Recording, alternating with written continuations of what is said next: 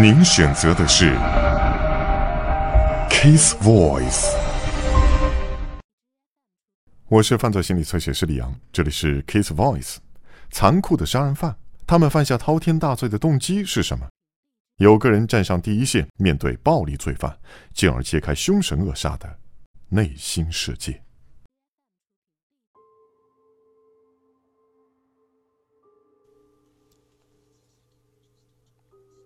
我要前往了解杀人凶手和暴力犯的内心世界。我来到德州访谈戴安娜·戴尔。考伊·维恩·威斯布克和莱诺拉夫两人是因为复仇、愤怒与服从而逼使他们取人性命。但是戴安娜·戴尔的案例，导致谋杀的，则是来自他心中所创造的扭曲现实。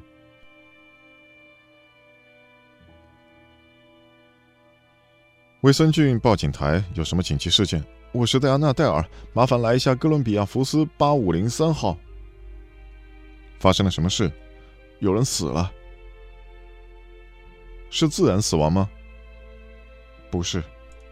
好的，不要乱碰现场的东西，好吗？可以吗？再见。可以。一九九七年，戴安娜·戴尔认为自己和孩子正在被一群雪诺·汤姆森所带领的刺客。所追杀。事实上，雪若·汤姆森并不存在，他是戴安娜·戴尔妄想之下的产物。戴尔疑神疑鬼的病情升高，他深信雪若·汤姆森雇佣房东杰克·费斯利来杀他。戴尔在家中的厨房枪杀了他。法庭认定他有能力接受庭审，也有行为能力。他被判处有罪，处以无期徒刑。精神疾病常常是促成谋杀案的因素。通常人们被逼的杀人的原因，只有他们自己认为合乎情理。我急于跟戴安娜·戴尔碰面，进而借着这难得的机遇，深入剖析妄想症杀人犯的心智。杰克下毒害我。他在希特勒的生日当天想毒死我。他说他在一九九七年一月十日毒杀了我的祖母。我开始感觉到同样的症状。他拿了十亿美元，要毒杀许罗·汤姆森和他爸爸讨厌的人。戴安娜·戴尔妄想的严重性立刻。引起了我的注意，被他杀害的那名男子全无前科，然而他坚信他是刺客。他更加深信他妄想出来的雪若·汤姆森就是罪魁祸首。他对自己脑中的世界坚信不疑，这是许多妄想症杀手的特征。我每个问题都能够归咎到他的身上。如果你的人生中没有雪若，那会有不同的结果吗？那会好很多，好很多。雪若，是好像百分之百吗？我遇到每一件不好的事情，全部都跟雪若跟他出版界的朋友有直接的关系。我猜，在你的心中，这些人物似乎是在地下工作吗？我明白你想说什么。你是说你从来没有听说过他们，对不对？所以他们不存在。我没有说他们不存在。我有理工科的学士学位。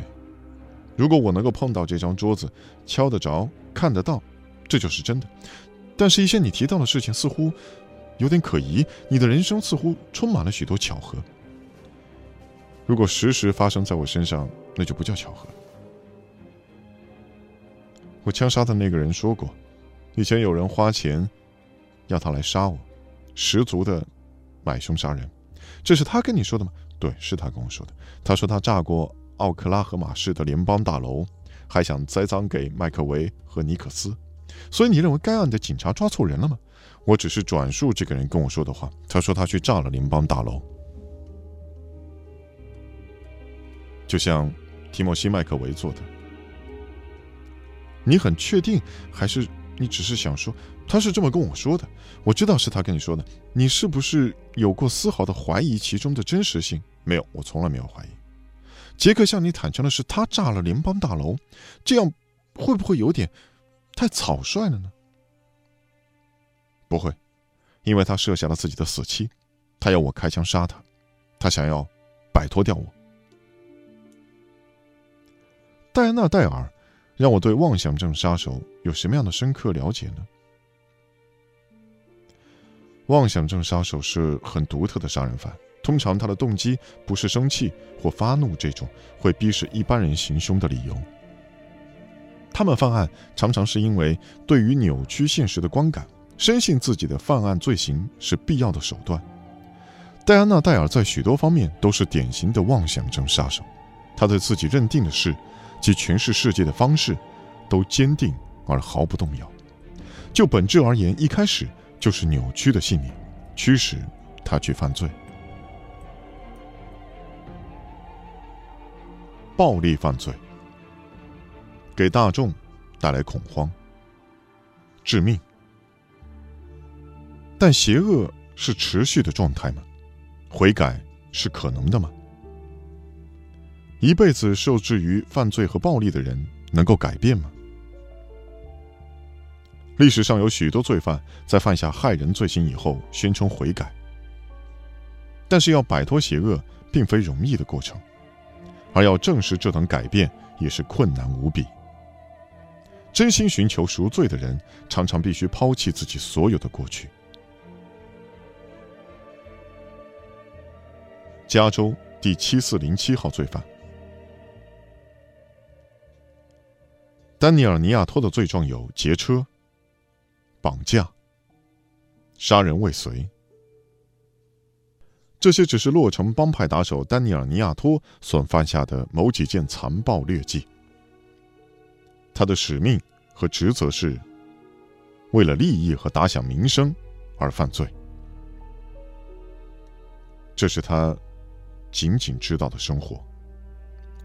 我这辈子的思维方式，无论是在体系内外，在街头，在社会的时期中，我只想干掉所有人。我认为自己是受创多年，多年的痛苦、悲剧、被遗弃，这些年来竟是一场混乱。我要去拜访丹尼尔·尼亚托，一名。看似罪恶血腥的洛城帮派分子。帮派分子是很特别的一种人，他们有不同的道德标准，暴力、犯罪甚至杀人都是为了利益，也是一种职业。对帮派分子而言，犯罪是可以接受的行为，这观念从小就根深蒂固。尼亚托六岁的时候，母亲去世。尼亚托宣称被身染毒瘾，也是帮派分子的父亲所遗弃。他在不同的寄养家庭中来来去去，并惨遭虐待。在少年感化院的经验，没有人来接我，只有我一个人留在那里。这真的让我更加火大。大家都被人接走，就是我没有。我被丢在少年感化院，大约一年。所以，那股气氛是，嗯，你会怎么描述被亏待的感觉？我那个时候只是一个孩子，为什么这么倒霉？我是做了什么？活该我的妈妈离开我，活该没有人接我走，大家都看不起我，被困住的只有我一个。我在那儿待了差不多一年。然后有一个寄养家庭把我领走，他们应该要照顾我的，但是却没有做到。没有，是，有是有，但是我搬去他们家，就完全变了样。那个房子很酷，很棒，电视啊什么都有。他们给我一间房，这很酷。但那个男的有个女儿，跟我差不多的年纪，他会跑到我的房间来抱我。我没有这种经验，但是感觉很好，那是我要的温暖，但不是男欢女爱那种。我那个时候还不懂那档子事，我要的是母爱式的温暖，能够安慰我说一切都不会有事。有天晚上，他到我房里来过夜，他脱我的衣服，我就顺势脱掉，我们俩的身体都很温暖，他亲我，那感觉很好。我们累坏了，但他的父亲，我猜他是来我的房间找我，看到我和他在床上。我只记得他开始毒打我，推我去撞墙，我当场晕了过去。我醒来的时候在医院，眼睛肿得睁不开，当时我好怕。养母要我什么都别说，不要告密。我知道要怎么脱身，骗人对我来说是家常便饭。警察问我怎么了，我说我摔倒了。警察说这不是摔倒，看眼睛就知道这是被揍的。我说是自己摔倒的，死不改口。越是藏着秘密，就越火大。我的内心也越来越有毁灭性。他有个儿子和一个小女儿，但每次他们一吵架。他就会到我房间，开始用皮带抽我，用脚踹我。他持续一年，都这样，三餐都要打，没完没了。我实在受够了，这像话吗？真是够了。所以我就等着他来，因为我知道，只要他们一吵架，我就跟他说：“你不能再这样，我已经忍无可忍了。你抽我、踢我，已经吓不了我。”他听了又想抽我，我顺势抓住皮带扣，我还记得那是亮亮的皮带扣，我抓下皮带扣，我跟他说：“我不是你儿子。”我抓着皮带，他在冷笑。我打包行李，走去衣柜，我偷走他所有的钱。我坐上公车，开始到处游荡。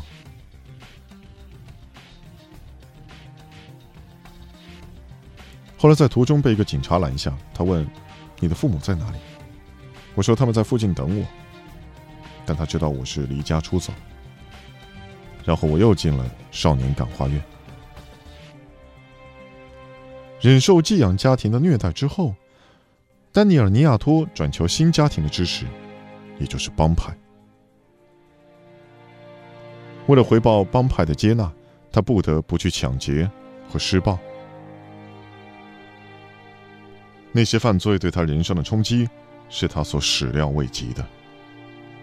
我想那是我犯过最重的罪，就是把我的侄子带到我的世界。但是我当时以为那样做是对的。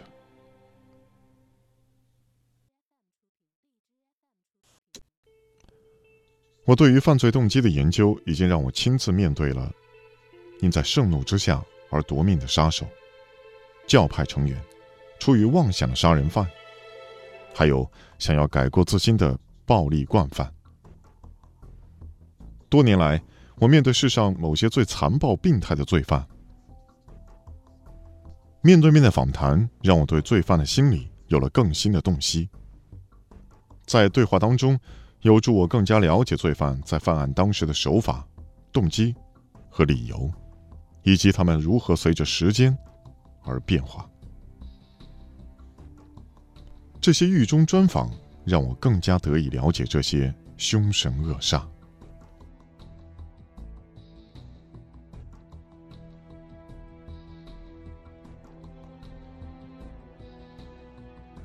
我是犯罪心理测写师李阳，这里是 Case Voice。